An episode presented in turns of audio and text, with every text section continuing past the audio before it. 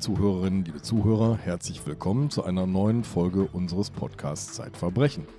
Liebe Sabine, und diesmal wollen wir nicht nur berichten, wie in jeder Ausgabe, von einem Fall, von einem Verbrechen.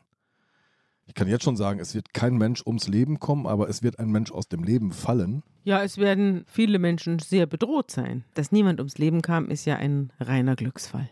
Das stimmt. Aber wir haben Fragen. Und zwar, ich habe keine Fragen an dich, du hast. Auch keine an dich, Nee. keine Bange, aber wir haben Fragen an unsere HörerInnen. Hier steht auf meinem Zettel, den ich vom Verlag bekommen habe. Wir wollen gerne wissen, wie Ihnen unser Podcast und unser Zeitmagazin Verbrechen gefallen. Deshalb läuft aktuell bis Mitte Juni, also Juno, eine Umfrage an Sie als LeserInnen und HörerInnen.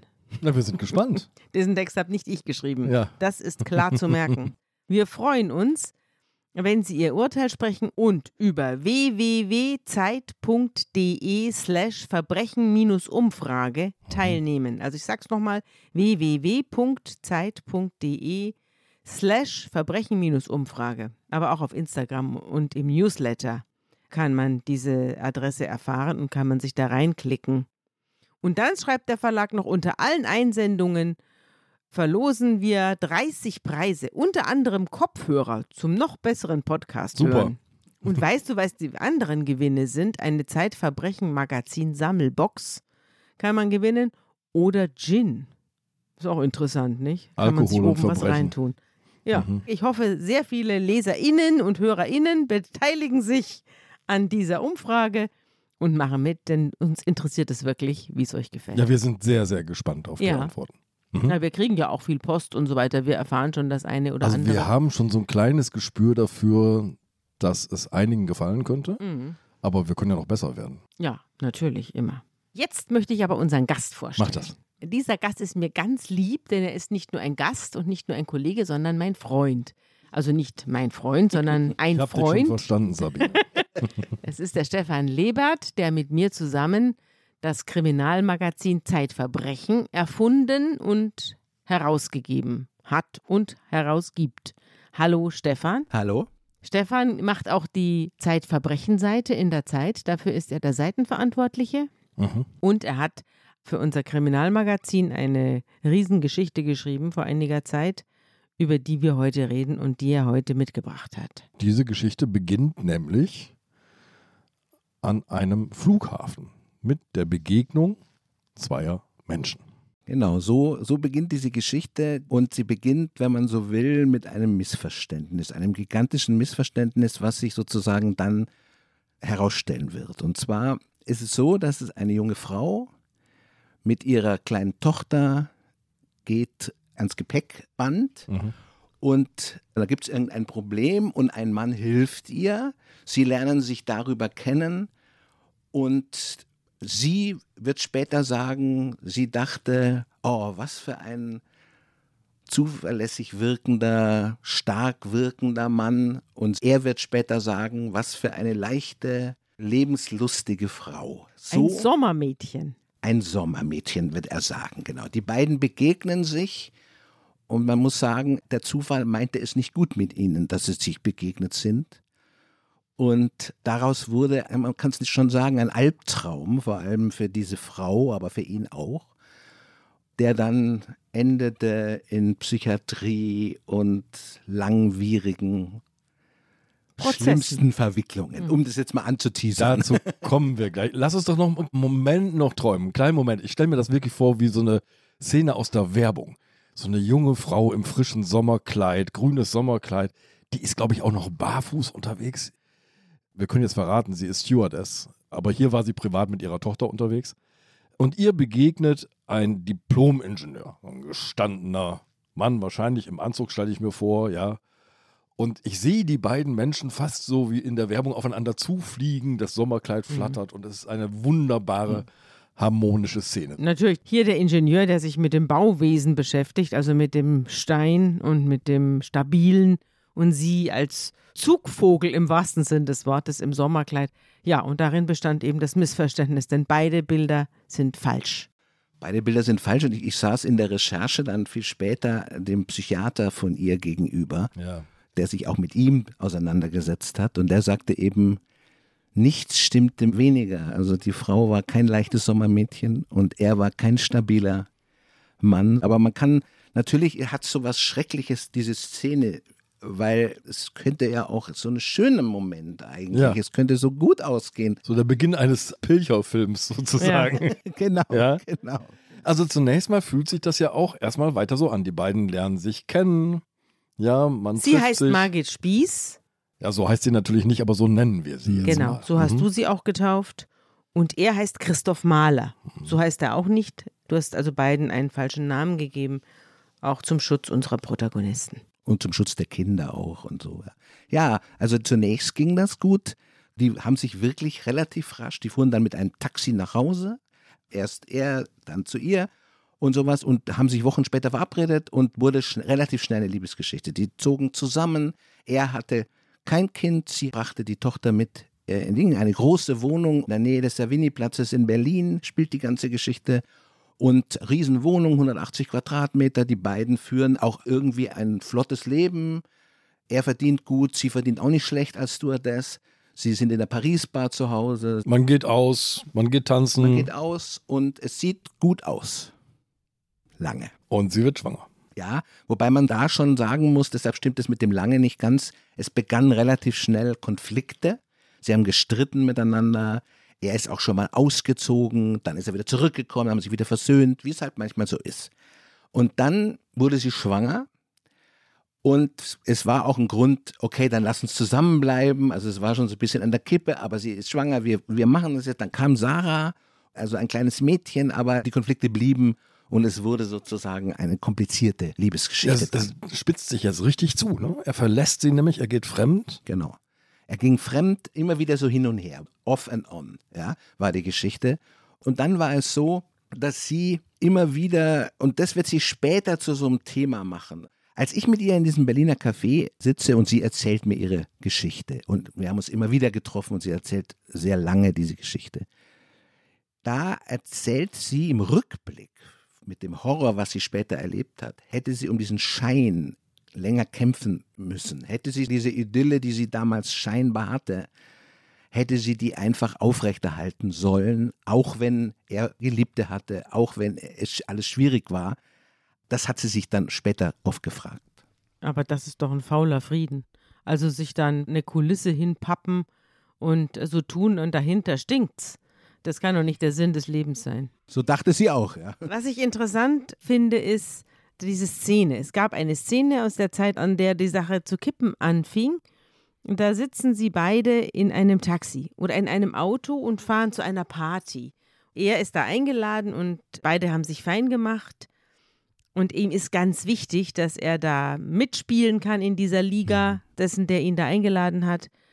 Und ist auch stolz auf seine hübsche Freundin und so weiter. Und man fährt dahin und schon auf der Anfahrt gibt es Knatsch und irgendein Missverständnis oder ein Ärger. Und dann dort angekommen, will sie nicht aussteigen. Und sie bleibt dann sitzen und sagt, ihr sei der Abend verdorben. Und er fleht sie an, komm doch mit rein, tust doch mal mir zuliebe. Und sie sagt, nein, ich kann nicht. Es ist gegen meine Überzeugung und so weiter. Also ein lächerlicher Moment, möchte man sagen. Also ich kenne solche Momente selbst auch von mir. Es sind durchaus im Nachhinein und von außen betrachtet total lächerliche Momente. Aber es gelingt nicht, diesen Moment zu retten und da jetzt gemeinsam auf der Party zu erscheinen. Und das waren die Sachen, die ihm an ihr extrem auf den Senkel gingen. Genau, das war das Problem. Und da war es eben so, dass er erzählte mir diese Geschichte später eben als für ein Beispiel, warum diese Beziehung immer schrecklicher wurde. Weil man normalerweise kennt man es aus, wenn man solche Streit hat, dass man sich halt nochmal zusammenrauft und sagt, okay, dann geht man jetzt schlecht gelaunt auf diese Party. Aber man geht hin und sie ging halt nicht rein. Das spitzt sich immer wieder und immer mehr zu. Es gibt Streit um Geld, um die Trennung natürlich hin und her, um das mögliche Sorgerecht für die Tochter, für die gemeinsame. Dabei verlieren zwei Anzüge ihr Leben. Die werden nämlich zerschnitten in einem Wutanfall. Und sie versucht, sowas Absurdes wie seinen Fahrradsattel Mhm. anzuzünden. Genau, also sie hatte erst äh, starke Ausraster. Also in einem Wutanfall, wie du schon sagtest, zerschnippelt sie zwei Anzüge in kleine Streifen, ja. und sie fängt an, an dem Sattel eines seiner Fahrräder zu kokeln, sodass der dann irgendwie schwarz wird. Diese Sache hat insofern auch dann ein Nachspiel, dass der Mann, der Herr Mahler, sagt, mir reicht's jetzt und vor allen Dingen das Wort ausspricht, ich übernehme das Sorgerecht für unser Kind. Und hat bei den Behörden damit natürlich gute Karten. Ja. Das hat er auch benutzt. Die sind schon im Streit vor den Behörden. die sind schon im Streit Ah, in ja. den Behörden und konnte jetzt sagen, diese Frau hat meine Anzüge zerschnitten, beziehungsweise hier schon zum ersten Mal das Wort Feuer. Sie zündelt und sowas. Und so wusste sie auch, dass sie keine guten Karten hat. Und dann kommt es eben zu dem großen Blackout. Naja, und jetzt ist, glaube ich, jedem unserer Zuhörerinnen und Zuhörer klar, warum dieses Missverständnis am Anfang so groß war, weil der so fest im Leben stehende Ingenieur war im Gegensatz ein ganz flüchtiges Wesen, das fremd geht und keine Stetigkeit an den Tag legt. Und die so leicht erscheinende junge Frau ist in Wahrheit verbissen und schwergängig und schwermütig und wütend und aufbrausend. Das ist das Bild, das sich hier jetzt ergibt. Und die zerschnittenen Anzüge, das ist ja wie in so einem Horrorfilm, nicht? Am Anfang findet man dann die Anzüge zerschnitten vor und dann weiß man schon, es wird schlimmer. Und auch hier wird es schlimmer. Es wird schlimmer. Und zwar gibt es eine Szene, die dann alles zum Rutschen bringt. Und zwar, es ist der 13. September 1999. Sie kommt nach einem langen Flug zurück nach Berlin, zurück in ihre Wohnung. Die Wohnung ist leer. Die gemeinsame Tochter ist irgendwie bei einer Bekannten. Und sie ist alleine in dieser Wohnung und findet ein Schreiben vom Jugendamt. Sie müsse mal sich äußern dazu, zu den Vorwürfen des Mannes. Sie beschreibt dann, dass das Letzte, was sie sich erinnert, ist, dass sie in die Küche geht und sich einen Wodka nach dem anderen eingießt. Später wird man bei ihr messen 1,9 Promille. Mhm. Dann hat sie keine Erinnerung mehr. Was aber zweifelsfrei dann passiert ist, ist, dass sie an mehreren Stellen in der Wohnung Feuer legt. Also sie zündet an mehreren Stellen die Wohnung an, besser, sie will sie anzünden, denn sie hat in dem Moment sensationelles Glück, sie und vor allen Dingen, ein großes Mietshaus in Berlin, ja, auch die Anwohner, dass ein Nachbar den Rauch, erste Rauchentwicklung in der Küche mitkriegt. Und er ruft sofort die Polizei und die Feuerwehr, die sind blitzartig da und können diesen Brand komplett löschen. Also die brechen die Wohnung auf und Sie ist völlig apathisch, sie kann überhaupt nicht reagieren. Sie sitzt in der Küche und ist völlig apathisch, wie komplett neben sich. Mit einem Feuerzeug in der Hand. Genau, mit einem Feuerzeug in der Hand. Und die Feuerwehr kann aber ganz schnell, weil eben das noch ganz am Anfang war, können sie das löschen. Die Sachverständigen finden später zwei Brandausbruchsstellen. Also sie hat sozusagen an zwei Stellen begonnen, die Wohnung anzuzünden, abzubrennen. Im Schlafzimmer und im Flur und sie selbst findet sich in der Küche. Genau, genau. Ist natürlich eine höchst gefährliche Situation. Also die Folgen, die das haben wird, sind jetzt gemessen an dem, was an Schaden entstanden ist, natürlich gigantisch, weil der Schaden war gering, irgendein angekokeltes Sofa oder was. Aber in dem, was dahinter steckt an Bedrohung und an möglichem Inferno, Mhm. was da hätte passieren können und leicht hätte Mhm. geschehen können, ist es natürlich angemessen. Ja, die Frau stellt sich als lebensgefährlich heraus. Und zwar als lebensgefährlich für ihre Mitbewohner in diesem Haus. Genau. Ja. Genau. Sie ist plötzlich eine gefährliche Person. Es wird aus einer leichten Sommermädchen wird sozusagen eine gefährliche Frau. Ja. Und es ist auch so, das muss man wissen, das habt ihr wahrscheinlich hier in dem Podcast auch schon gelegentlich immer mal darüber gesprochen. Die Brandstiftung ist ein hochkompliziertes Delikt, weil man nicht nur einfach sagt, wenn einer mit dem Messer rumsticht, dann ist es das Delikt, sondern bei Brandstiftung, die werden sofort automatisch psychiatrisch begutachtet, weil man, es ist wie beim Sexualdelikt, also man fürchtet die Wiederholung. Weil es so viele Serientäter unter den Brandstiftern gibt. Ja, Ja, weil es eine Sucht, es ist eine Art Suchtdelikt. Das ist ja beim Sexualdelikt auch so, deswegen ist ja die Rückfallquote gigantisch, weil es eben nicht nur rational, sondern eben einfach von einem inneren Trieb gesteuert wird und so ist das bei den Brandstiftern auch. Die Brandstifter können auch die Finger von den Feuerzeugen nicht lassen. Und was dann halt passiert ist, also die Polizei verhaftet sie, nimmt sie sozusagen mit in Untersuchungshaft Und sie ist da einige Monate, zwei, drei Monate. Und dann passiert eben, dass ein relativ renommierter psychologischer Gutachter, äh, Böhle, Alexander Böhle. Alexander Böhle, sie Psychiater. Psychiater sie begutachtet Ja. und stellt genau die Frage, die jetzt auch schon gestellt wurde, wie gefährlich ist diese Frau? Und er macht mit ihr einen Rohrschachttest, er macht mit ihr einen noch einen anderen Rosenfeld, ich weiß jetzt nicht mehr genau, wie die Bezeichnung dieses Testes heißt. Also sie macht verschiedene Tests und kommt zu dem für sie fatalen Schluss, ja, sie ist gefährlich. Sie ist eine potenzielle Serientäterin und sie gehört in die Psychiatrie. Sie ist psychisch gestört und zu weiteren Taten fähig. Das ist sozusagen die Schlussfolgerung. Genau. Die Diagnose ist, sie zeigt schizotypische und zwanghaft negativistische Charaktersymptome. Das heißt, er bescheinigt ihr, sie kommt aus diesem Negativdenken überhaupt nicht heraus. Er bescheinigt ja auch eine Persönlichkeitsstörung, die hier jedenfalls zunächst nicht näher definiert wird. Hm. Also, um vorzugreifen, kurz nochmal, das wird sich dann später nochmal ändern, weil ein anderer Gutachter auch nochmal darauf guckt. Aber erstmal, das muss man sich vorstellen, diese Frau, die bislang im Gefängnis sitzt, kommt in die Psychiatrie, in den Maßregelvollzug, also da, wo die Mörder sitzen. Sie kommt dahin, das wird später als traumatisch auch von verschiedenen Gutachtern geschildert. Man muss reinkommen, das übliche Prozedere halt, man muss sich ausziehen, man bekommt eine Anstaltskleidung sozusagen. Man wird die erste Nacht oder die ersten zwei Nächte in einem Raum angeschnallt an ein Bett und damit Suizidgefahr aus. Selbstgefährdung auszuschließen. Mhm. Äh, genau. Und jetzt von da an ist diese Frau viele Monate in dieser geschlossenen Anstalt, ohne eigentlich zu wissen, wann sie die wieder verlassen kann. Offenes Ende, weil der Richter nämlich, der sie verurteilt hat nach der Brandstiftung, hat sie zu 18 Monaten Haft verurteilt, ohne Bewährung, mit gleichzeitiger Einweisung in die Psychiatrie und der Richter überlässt es nach dem Verstreichen dieser 18 Monate Haft den behandelnden Ärzten, wann diese Frau wieder in Freiheit geraten kann. Das ist ganz normal.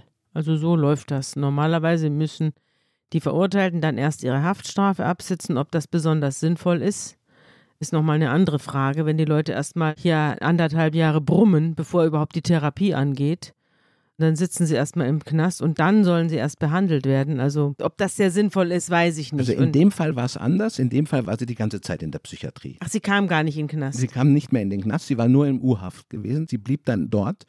Und bevor wir jetzt dann nochmal zurück zu dem, wie das dann alles weitergegangen ist, kommen noch, dann begann die Frau sozusagen nach dem Gerichtsurteil. Sie kommt in die Psychiatrie.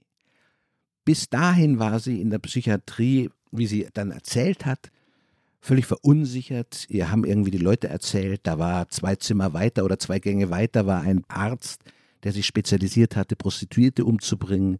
Es waren wirklich massivste Täter da drin. Wiederholungstäter, Schwerverbrecher. Schwerverbrecher und sie mit dem Gefühl, Leute, ich habe im Suff ein bisschen was angekokelt, aber ihr könnt mich doch mit denen nicht vergleichen. Sie hat eine Sache gemacht, die ihr ganz schlecht gewertet wurde, dass sie sagte, sie verweigert die Einnahme von Medikamenten, Mhm. weil sie gesagt hat, ich bin nicht krank, ich mache Therapie, ja, aber ich nehme nicht die schweren Psychopharmaka, die ihr angeboten wurden. Das hieß, sie ist nicht einsichtig in ihr Krankheitsgeschehen.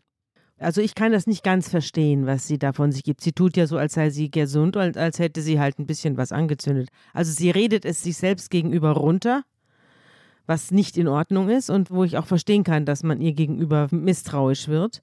Sie weigert sich, Tabletten zu nehmen und behauptet, sie sei gesund, was nicht stimmt, sondern sie hat ja keinerlei Erinnerung an die Taten. Sie hat ja einen Filmriss und der ist nicht nur alkoholbedingt über mehrere Tage. Bei ihr wurde eine akute Psychose festgestellt, stressbedingt durch diesen Trennungsvorfall und durch diese Abkehr dieses Mannes von ihr.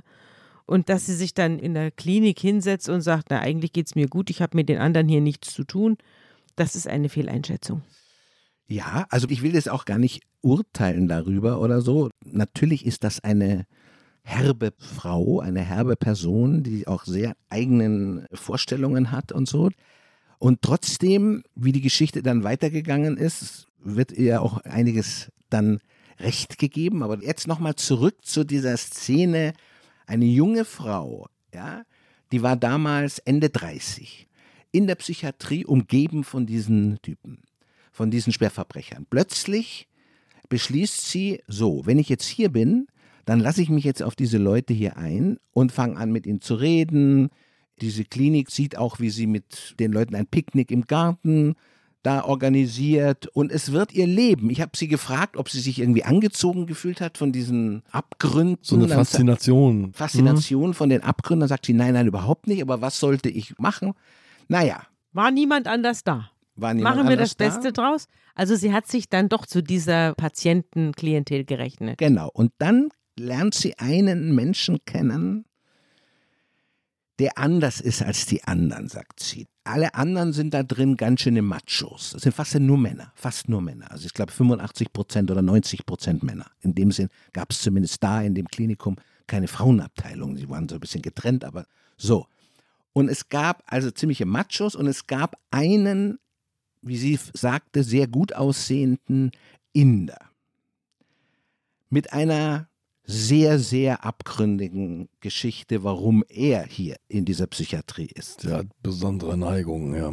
Er hat besondere Neigungen und wenn man kurz dem seine Geschichte erzählt, ist es auch ganz wahnsinnig. Der ist irgendwie als Weise auf irgendwelchen Wegen nach Deutschland gekommen und wurde von sehr wohlhabenden Leuten in Bonn adoptiert.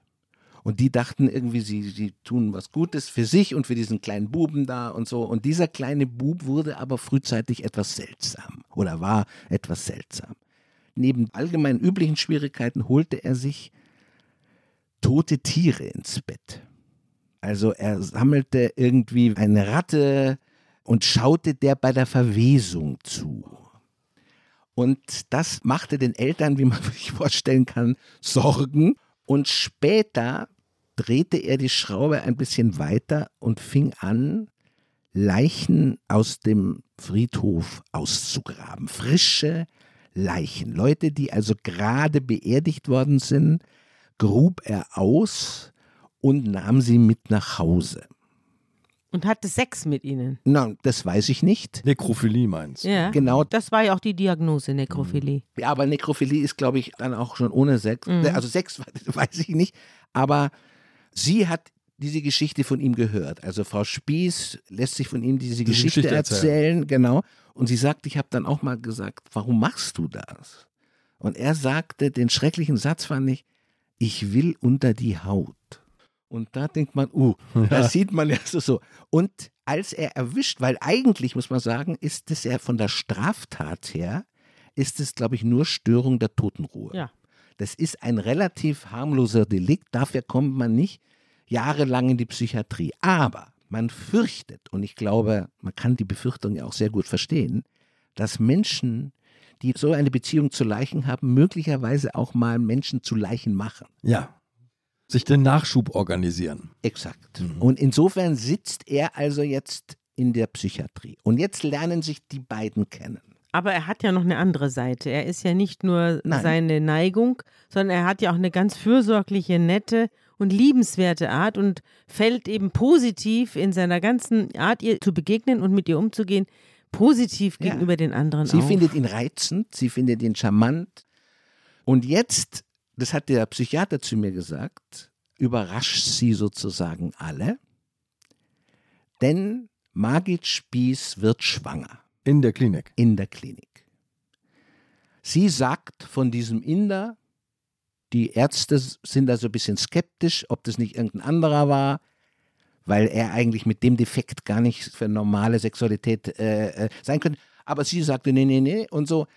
Und sie wird schwanger und gibt das zu Protokoll im vierten Monat. Also sie hält das zunächst mal geheim. Geheim. Mhm.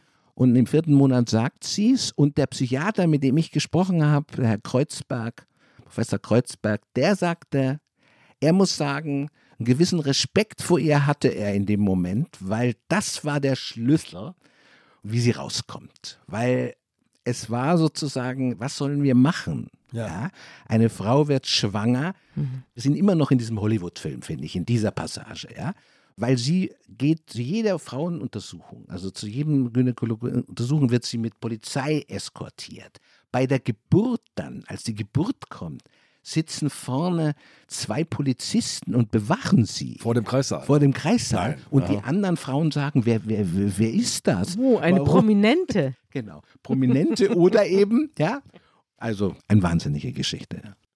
der Karl Kreuzberg, den du gerade schon zitiert hast, Professor Karl Kreuzberg, der ist Psychiater an dem Klinikum für forensische Psychiatrie in Berlin-Buch. Da spielt die Geschichte, die wir jetzt gerade erzählen. Muss der jetzt entscheiden, wie es weitergeht? Oder wie reagiert denn jetzt die Klinik auf diese Schwangerschaft? Also die waren, glaube ich, wirklich, sie hatten auch gesagt, so einen Fall hatten sie noch nicht. Mhm. Ja.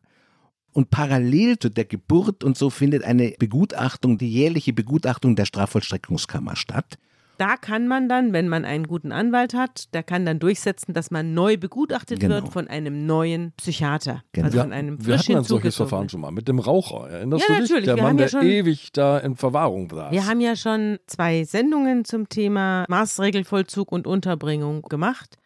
Die kann man sich nochmal anhören. Das heißt die Lebensversickerungsanstalt und Mhm. der Raucher. Und das ist jetzt sozusagen die dritte Sendung zu diesem Thema. Aber auch hier gelingt es dem Anwalt, einen neuen Gutachter aufzutreiben und sie neu begutachten zu lassen. Und das ist ein Sachverständiger, den wir hier schon häufiger im ein Podcast ganz alter Gutachter, würde ich ja, sagen. für uns ein ganz alter Gutachter, das ist Professor Kröber, der schon manches schiefgegangene Stück wieder zurechtgerückt hat. Genau, und auch in diesem Fall guckt er sich von neuem diese Frau an. Und er zerlegt den alten Gutachter. Ich glaube, es spielt auch, dass die beiden sich nicht so sonderlich mögen, glaube ich. Auch eine kleine Rolle, aber er kommt auf jeden Fall zu einem vollkommen anderen Schluss. Er wirft ihm sogar schlampige Methoden vor, also dass diese Untersuchungen, die der gemacht hat mit dem Rorschach-Test, dass das überhaupt nicht aussagekräftig bei solchen Geschichten ist. bin mir gar nicht sicher, wie aussagekräftig dieser Test überhaupt Ja, da ist. haben wir auch schon, über, darüber haben wir auch hier schon gesagt. Glaube gesprochen. nicht. Ja. Tödliche Mutterliebe heißt der entsprechende, die entsprechende Folge. Ja, also auf jeden Fall, Professor Gröber kommt zu dem Schluss, dass dieser Ausraster damals in der Wohnung an diesem 13. September 1999 eine klassische Zuspitzung einer partnerschaftlichen Katastrophe war. Und dass das nicht ein Vorgang ist einer Serientäterin, sondern eine einmalige Geschichte. Und diese Frau hat nichts, so der Gutachter, nichts im Maßregelvollzug zu suchen, sondern braucht eine intensive psychotherapeutische Betreuung, aber raus aus dieser Sache. Und das führte dazu, dass der Richter in dieser Strafvollstreckungskammer gesagt hat, okay, er folgt diesem Gutachter und beendet die Unterbringung. Darf ich da was vorlesen aus diesem Aber Gutachten? bitte. Du hast es nämlich hier zitiert in deinem Stück.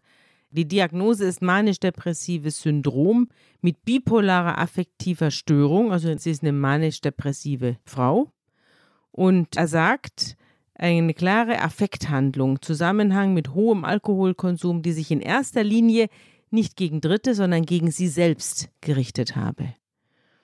Und er schreibt, er sieht keinen weiteren Grund für den Maßregelvollzug, wobei ich mir vorstellen kann, dass das für die erste Zeit ganz gut war, dass sie, um von dieser Trennungskatastrophe runterzukommen, untergebracht worden ist, vorübergehend.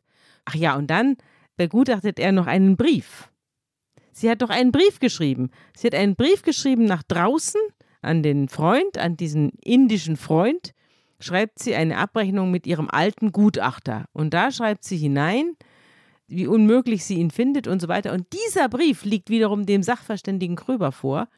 Und daraus zitiert er dann die Passage über den Kollegen und sagt, Frau Spieß habe eine erkennbare Neigung von Herrn Dr. Böhle auf ein Minimum an Befunden, ein Maximum an Interpretationen zu entwickeln, karikiert und eine Gegenattacke geritten. Herr Böhle hat meiner Meinung nach ungemein starke Gewichtsprobleme, schrieb Frau Spieß über ihren Gutachter.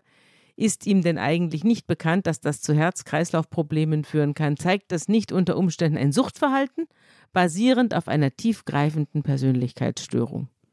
Und Kröber findet das lustig und schreibt aber auch, dass er selbst übergewichtig sei, was ihm diese humorvolle Bemerkung erlauben würde. Sagt dann dazu noch, dass sie aber damit beweise, dass sie zwar sarkastisch zuspitzen kann, aber doch relativ klar im Kopf ist, sozusagen.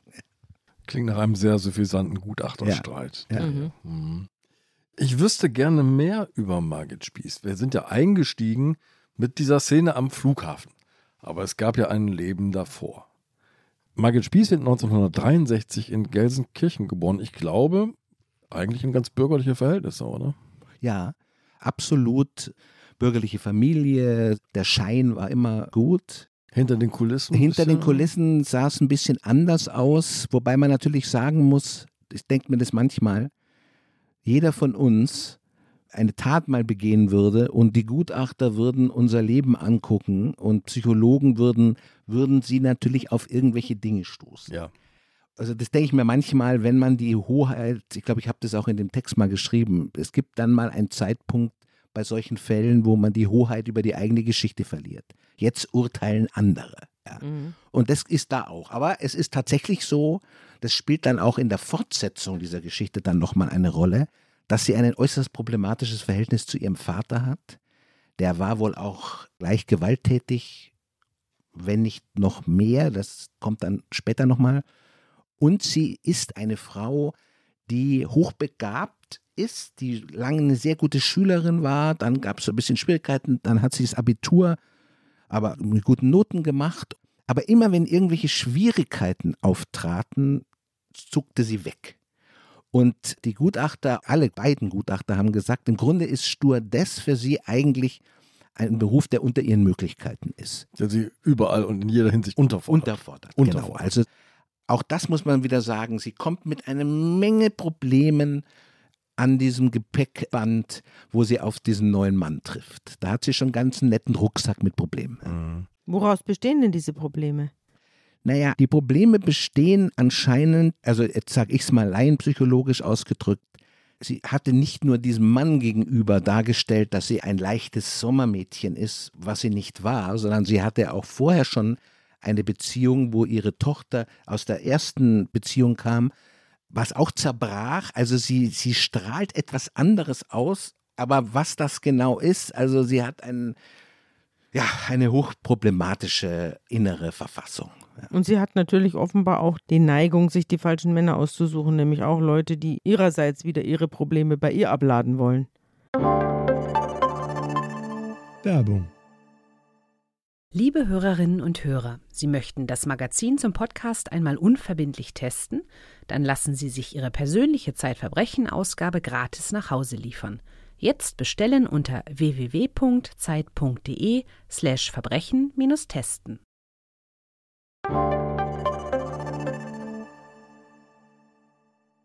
Ich will trotzdem nochmal sagen, denn so begann ja meine Geschichte mit ihr. Ich bekam einen Anruf, wo sie mich anrief und sagte, sie habe eine skandalöse Geschichte zu erzählen. Sie wisse schon, dass das immer etwas unglaubwürdig klingt, wenn man sagt, man war zu Unrecht in der Psychiatrie, da wird einem nicht geglaubt, aber ich bringe ganz viele Gutachten mit, ich bringe die Gerichtsurteile mit, Sie können alles lesen, was dann ja schon ein gutes Zeichen ist. Und Ihr Punkt ist, dass sie sagt, diese Zeit in der Psychiatrie hat ihr nicht nur, ich glaube, 16 Monate oder wie lange sie da drin war im Endeffekt, hat ihr nicht sozusagen nur 16 harte Monate verschaffen, sondern sie wurde da drin natürlich stigmatisiert. Abgesehen jetzt mal von dieser Schwangerschaftsgeschichte, das war ja ihre Entscheidung. Aber sie wurde stigmatisiert, denn als sie jetzt freigelassen wird, will sie wieder als Stewardess arbeiten. Mhm. Und man kann sich vorstellen, was die Lufthansa mit einer Frau, die wegen Brandstiftung in der Psychiatrie saß, sagt, also, sie durfte nicht mehr fliegen. Aus einer Frau, die viel begabt und eher unter ihren Möglichkeiten gewesen ist, vorher schon, war jetzt eine Hartz-IV-Empfängerin. Aber warum hat man sie nicht am Bodenpersonal eingesetzt? Genau diese Frage hat sie gestellt. Sie hat die Frage gestellt, okay, dann lasst mich nicht fliegen, yeah. sondern sie haben einen Prozess nach dem anderen verloren. Der Arbeitgeber hat immer gesagt, Zu das. Risiko gehen wir nicht. Mhm. Und immer, da muss man auch sagen, unsere Medien, wir Medien spielen natürlich auch eine Rolle, dass man immer fürchtet, die Schlagzeile, auch Lufthansa fürchtet die Schlagzeile, wenn da irgendwas passiert, mhm. wie könnt ihr nur so jemanden einstellen? Mhm. Ja. Mhm. Und deshalb finde ich, hat sie schon recht, wenn sie fragt, wieso habe ich keine zweite Chance verdient? Und wieso ist, wenn man dem zweiten Gutachten glaubt, also von Gröber, dann ist das erste ja falsch gewesen. Und dann ist ihr Unrecht Aber geschehen. es klebt nach wie vor an. Es ihr. klebt. Es klebt. Bis heute. Als sie aus der Klinik kommt, beginnt zunächst einmal so ein begleitetes Leben, würde ich das mal sagen. Also man fährt sie in eine Wohngemeinschaft mit ihrem kleinen Sohn. Und da muss sie sich, glaube ich, regelmäßig, wird sie regelmäßig quasi kontrolliert. Sie muss sich melden, sie muss immer sagen, wo sie ist, wo sie hingeht und so weiter. Das ist mindestens noch, glaube ich, dann ein Jahr. Da war sie auch einverstanden damit. Sie musste immer um 22 Uhr zu Hause sein und musste immer alles erklären oder so. Aber es lief ganz gut und bis sie dann, ich glaube, dann nach etwa einem Jahr in eine eigene Wohnung entlassen wurde. ne? Das Interessante daran ist, dass sie bei all diesem Berufswechsel, sie fängt ja dann an als Kellnerin und überall so Übergangsjobs einen nach dem anderen zu absolvieren und bei diesem ganzen unruhigen Leben hat sie aber doch eine Konstante. Ich glaube, die hat sie sogar bis heute. Das ist der Inder. Genau. Mit dem Vater des Kindes, mit dem hat sie bis heute eine Freundschaft, wie sie sagt. Also das Gute ist ihre Freundschaft mit dem Inder, ihre Beziehung zu ihren Kindern, ist alles soweit gut. Auch, zu den Töchtern. auch zu den Töchtern. Mhm. Sie hat Kontakt, sie hat eine stabile Beziehung zu ihren Kindern, auch in der Distanz sozusagen. Wo Also sind denn ist, die Kinder jetzt? na, der Kleine ist bei ihr und die Große lebte bei dem Vater, ja, also bei dem Herrn Maler. Und die ganz Und große, die die, ganz allererste? große lebte, glaube ich, auch bei dem Vater, aber, Mhm. aber immer mit regelmäßigem Kontakt zur Mutter. Okay. Ja. Aber sie hat, als ich sie dann viel später nochmal getroffen habe, ja, im Jahr 2018, wieder eine Gerichtsverhandlung gehabt. Und zwar wieder wegen Brandstiftung. Also insofern muss man schon sagen, auch sie sagte dann den schönen Satz, irgendwas mit dem Feuer habe ich. Ja. Was hat sie denn da Und angesteckt? zwar, es war so, es war wieder das gleiche Muster. 20 Jahre später, fast 20 Jahre später, eine Beziehung, eine anstrengende Beziehung. Es ging wieder konfliktreich und so. Und in einem Streit zündet sie an seinem Fahrrad, er hat es irgendwie mit den Fahrrädern, zündet sie an dem Fahrrad wieder den Gepäckdings irgendwie so ein bisschen an der neue Mann, der kannte ja auch ihre Geschichte und hat diese Geschichte, hat sich auch bedroht natürlich dann gefühlt.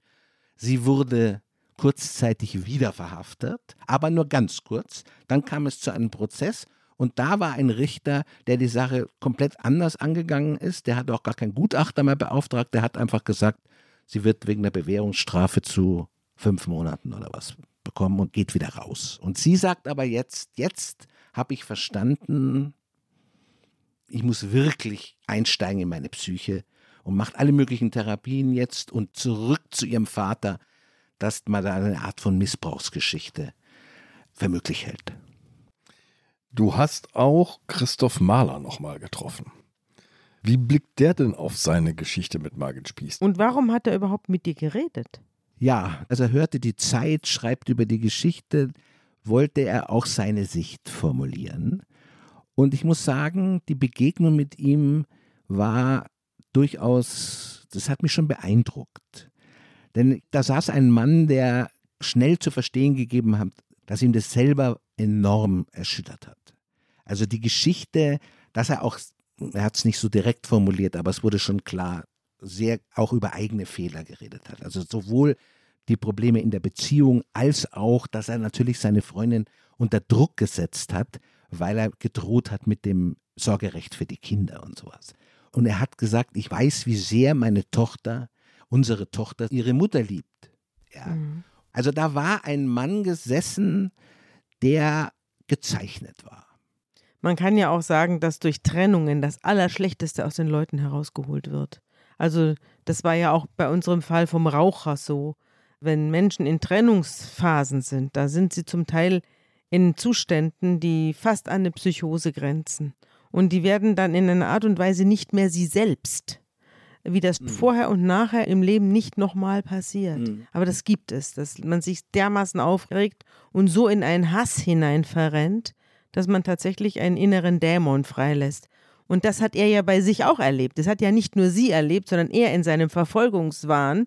Er hat ja versucht, sie möglichst schlecht aussehen zu lassen und ist ihr ja auch mit größtmöglicher Aggression begegnet. Und das hat er bedauert. Es gab auch eine, das hat mir übrigens damals geholfen bei der Einschätzung der ganzen Geschichte. Bei diesem ersten Gerichtsprozess gegen sie, wo sie dann in die Psychiatrie geschickt wurde, war eine Kollegin von der FAZ damals, Verena Meyer, war anwesend und hat über den Gerichtsprozess geschrieben.